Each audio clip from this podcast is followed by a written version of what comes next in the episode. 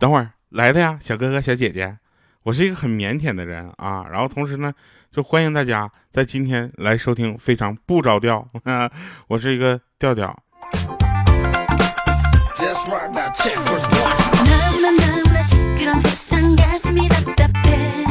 咱们今天的事儿悄悄说，就不要那个被别人所打扰啊。今天就是咱俩的悄悄话。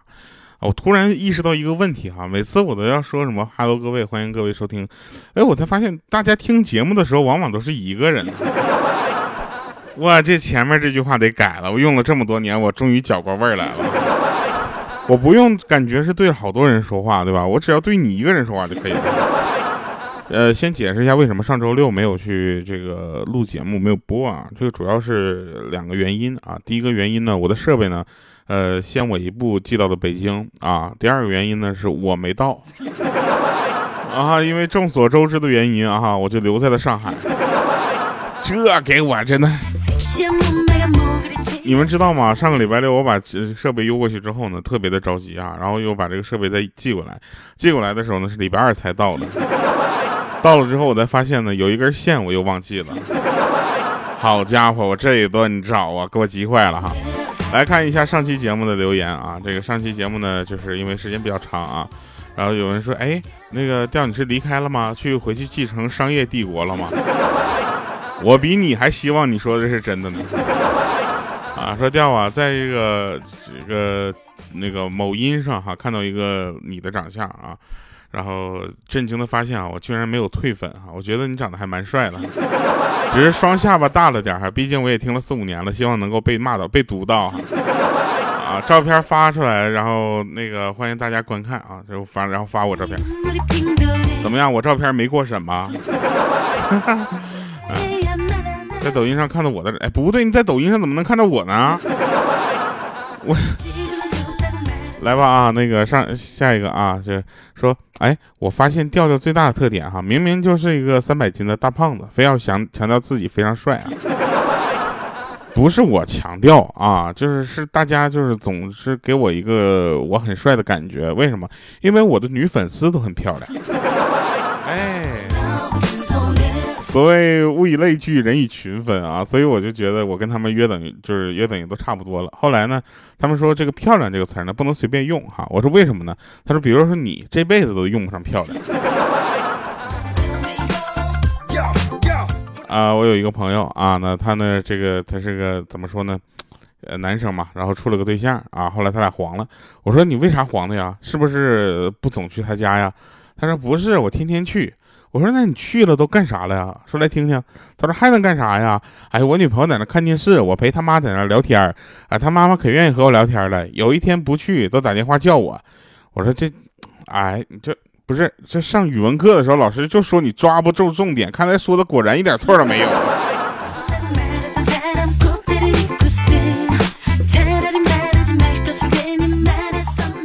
我也同时发现一件事儿啊，就是去做那个核酸。你知道吧？我就心里特别的，呃，怎么说呢？就是有点害怕，因为我呢属于那种嗓子特别敏感的人，啊，核酸那个往嗓子那块捅一捅的，特别的就是难受，啊，然后我就我我很容易就是感觉自己那个呕吐的感觉特别的强，你知道吧？然后我其实特别怕做核酸，这个因为工作原因呢，这次不得不去做了啊。去的时候我做了心理准备，啊，我甚至还告诉自己，要只要你今天熬过这一次啊，你今天晚上随便吃东西。我特别的开心，那个时候我感觉我的人生找不到方向啊！结果呢，这个去做核酸的时候，我的克服了我所有的心理的这个啊阴影和困难啊，张开了嘴啊，大夫说把嘴闭上啊，捅鼻子，也不知道为什么啊，捅鼻子我就没什么事儿了，哎呀，我挺开心的啊。有好多人说捅鼻子太吓人了，我觉得这有什么吓人呢？我甚至还想跟那个呃医生说，再给我多来几个那个棉签呗，我没事自己掏笔。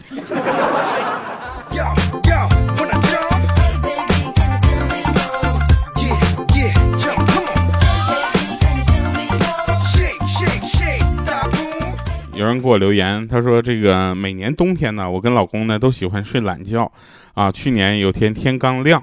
啊，被老公一巴掌打醒了。老公见我醒了，马上把我抱到怀里，盖上被子。我就问他，我说你为什么把我打醒啊？他说不是，我醒来看到你没盖被子，又很冰冷，我以为你挂了。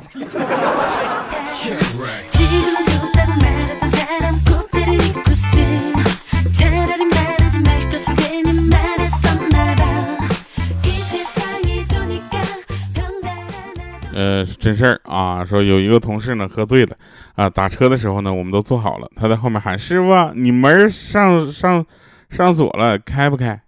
啊，然后那师傅下车帮他把门打开了之后呢，让他坐进来，他说别，你别，你别抠油箱盖了，行不哥？再给我抠坏了。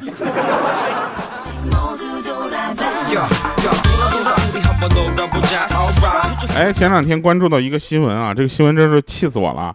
说这个呃，要求网约车司机啊，在这个道路上去违法逆行啊，然后遭到拒绝之后，他还跟人理论啊。我觉得这个事儿就是反映出什么问题呢？就是上帝啊是顾客，不是顾客是上帝这件事儿。怎么说这个口号可能是让很多人迷失自己了啊？说我们上帝。不是顾客是上帝这件事儿是为给谁说的？给服务人员说的，是希望他们能够把这个顾客当上帝一样看，啊！但是呢，大家要知道一个事儿，那只是看作上帝，不是当真当上帝。这家顾客都往往都是啊，就花了一块钱都感觉自己了不起，就感觉怎么怎么地的。我真的是要你看啊，就拿别的不说啊，就说我吧。我看到有一些人呢，在我那个他曾是一只哈士奇里面，就跟我说提出各种要求，啊，我就算了一下，我一看，哎，他就买了一级啊，然后还跟我提出这样的要求。我是用什么方法呢？我当时是听他的，对吧？毕竟愿意给我花钱的人少。但是话说回来啊，就是你看，明知道这件事情啊不可以行，他他非得说自己经常那么走，然后警察问他的时候，他又说他自己好好长时间没开车了，就就这样的人，我真的是欺负人是不是啊？感觉能投诉了不起呗？哎，我这。就这样的人，我跟你说，就这样这样的朋友啊，我就特别的，就我就送他一句话吧，我说没事听听节目，扳正一下你自己那个长歪了的心。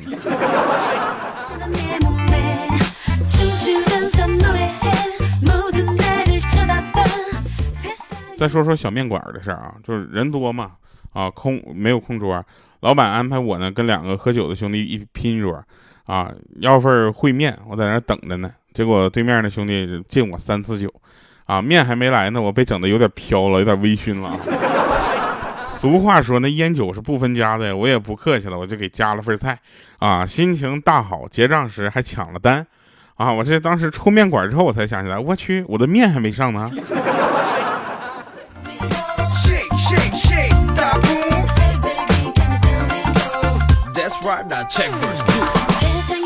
其实我也是一个很正义的人，就是怎么说呢？我看到一些不公啊，就是违背大众呃，就是大众道德伦理这样的事情，我其实都会有点，就是怎么说，有点气愤哈。但是呢，后来呢，我照了照镜子啊，觉得我的长相也有点违背大众的审美了啊，我决定不要做那么一个愤青了啊。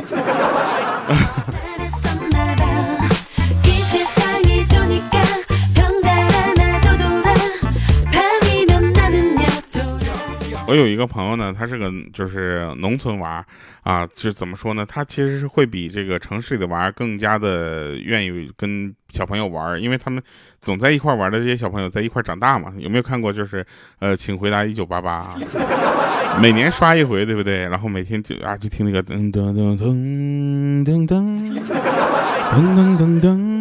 噔噔，我觉得那个就是写的那个我们那代人成长的时候，就是邻里之间小朋友的关系啊，然后很很贴切啊，而且很就怎么说呢，感觉特别的真实啊。虽然没有在那个国家的那个年代的生活啊，但感觉好像那个年代就应该那么生活。哎，然后呢，这个他们小时候呢，家里有一家啊人，这个院子里面种的那个果树啊，我那朋友他就几个小伙伴，你知道吗？就去偷。啊，刚翻到墙头，出来一只狗啊，然后这个小伙伴呢，直接就跳下来了，发现下面呢就好软啊，就掉进粪坑里了。回到家呢，他爸爸就直接就就都认不出来他了啊，那种感觉就是想打他，哎，又找不到下手的地方。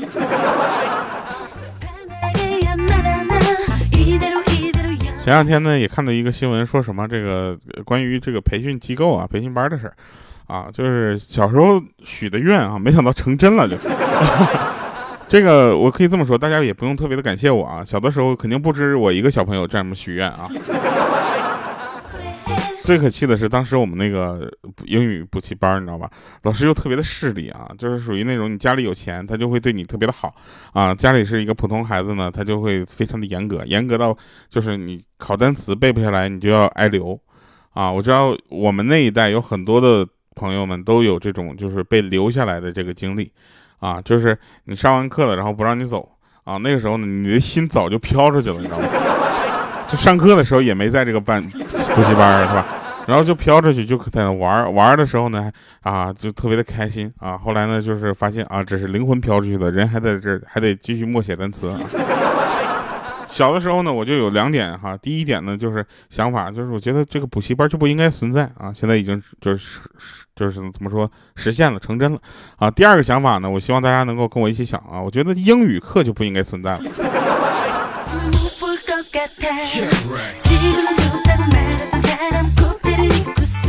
我觉得这事已经成功一半了。不有首歌这么唱的吗？全世界都在说中国话。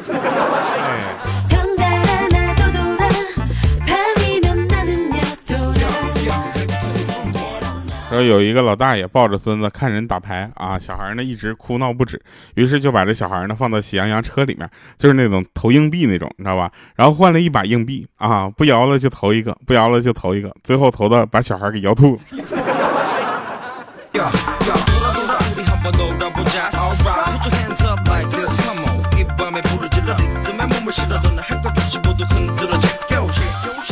我有一个小姐们儿吧，啊，她跟她男朋友谈恋爱的时候呢，她男朋友的网名叫龙之子啊，她就感觉有点土，让他换，结果他又换了一个风之子，啊，她就无语了。有一次去她家吃饭，你知道吧？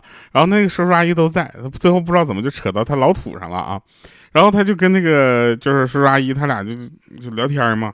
还有那献宝呢，说，哎，你们不知道，他网名以前叫龙之子，后来叫风之子，哎，我真服了他了啊！结果那个叔叔就顿了一下，说，啊，我叫张龙，你阿姨叫魏小峰。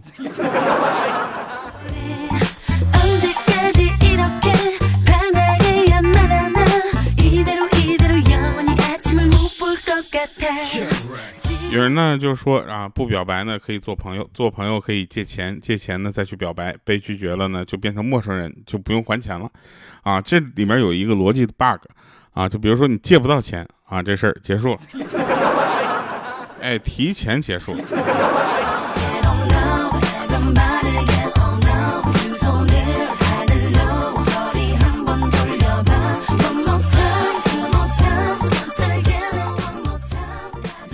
我看了一个段子，特别逗。他是这么说：“他说，恋爱七年，分手三年后，手机莫名的接到一个短信，很熟悉的电话号码。明天我要嫁人了，谢谢你给过我的青春，希望你一生都平平安安的。”我缓缓的将车停在一旁，放下窗户，向他城市的方向望去，脑中啊思绪万千。人生又多有不是？人生又有多少个十年呢？其实不少。拿起电话，喂，妈，周末我想回家。还有上次你安排的相亲对象是不是跟我一样大呢？结果呢，这这本来挺挺挺感人，就下面有一条回复说：“朋友，开车请不要看手机。”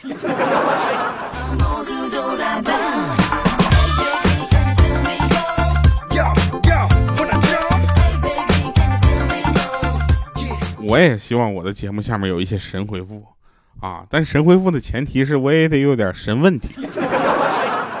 这样吧，那我就问一个这个现在在我这边算是一个悖论的事情：身材好脸不好看和脸好看身材不好啊？请问这样的情况下你如何选择？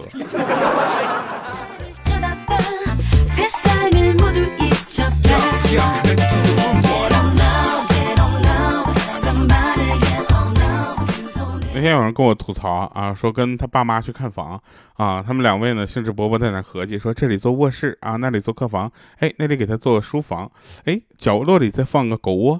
这时候呢，他静静的听着啊，在他们拍板定下之后，默默的说了句：“不是，你们还有个闺女。”嗨，我就想跟他说一下，不是都都说了吗？那个角落放一个狗窝。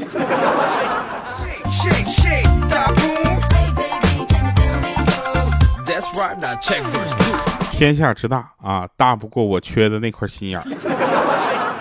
来吧，听一首好听的歌，结束我们今天的节目。这首歌啊，叫《再见某人》啊。每个人呢，身边和这一生中呢，都会来来往往，走了很多人，来了很多人。珍惜这些人在你身边的时间，我觉得比之后啊去后悔和懊恼要明智的多。我希望每一个人呢，都能越活越明白啊。没想到这前奏这么短啊。来吧，我们下期节目见，拜拜，各位。那个夏天，你变得很迷茫，你总是笑着笑着说着，笑着笑着，怎么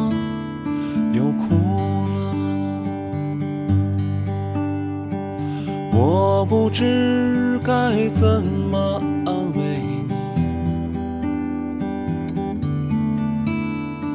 你，谁又知道自己在哪里？再见，某人，来不及拥抱的清晨。再见，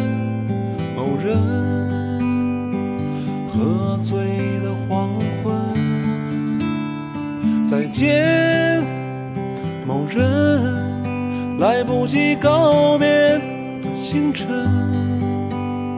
再见，某人，没写完的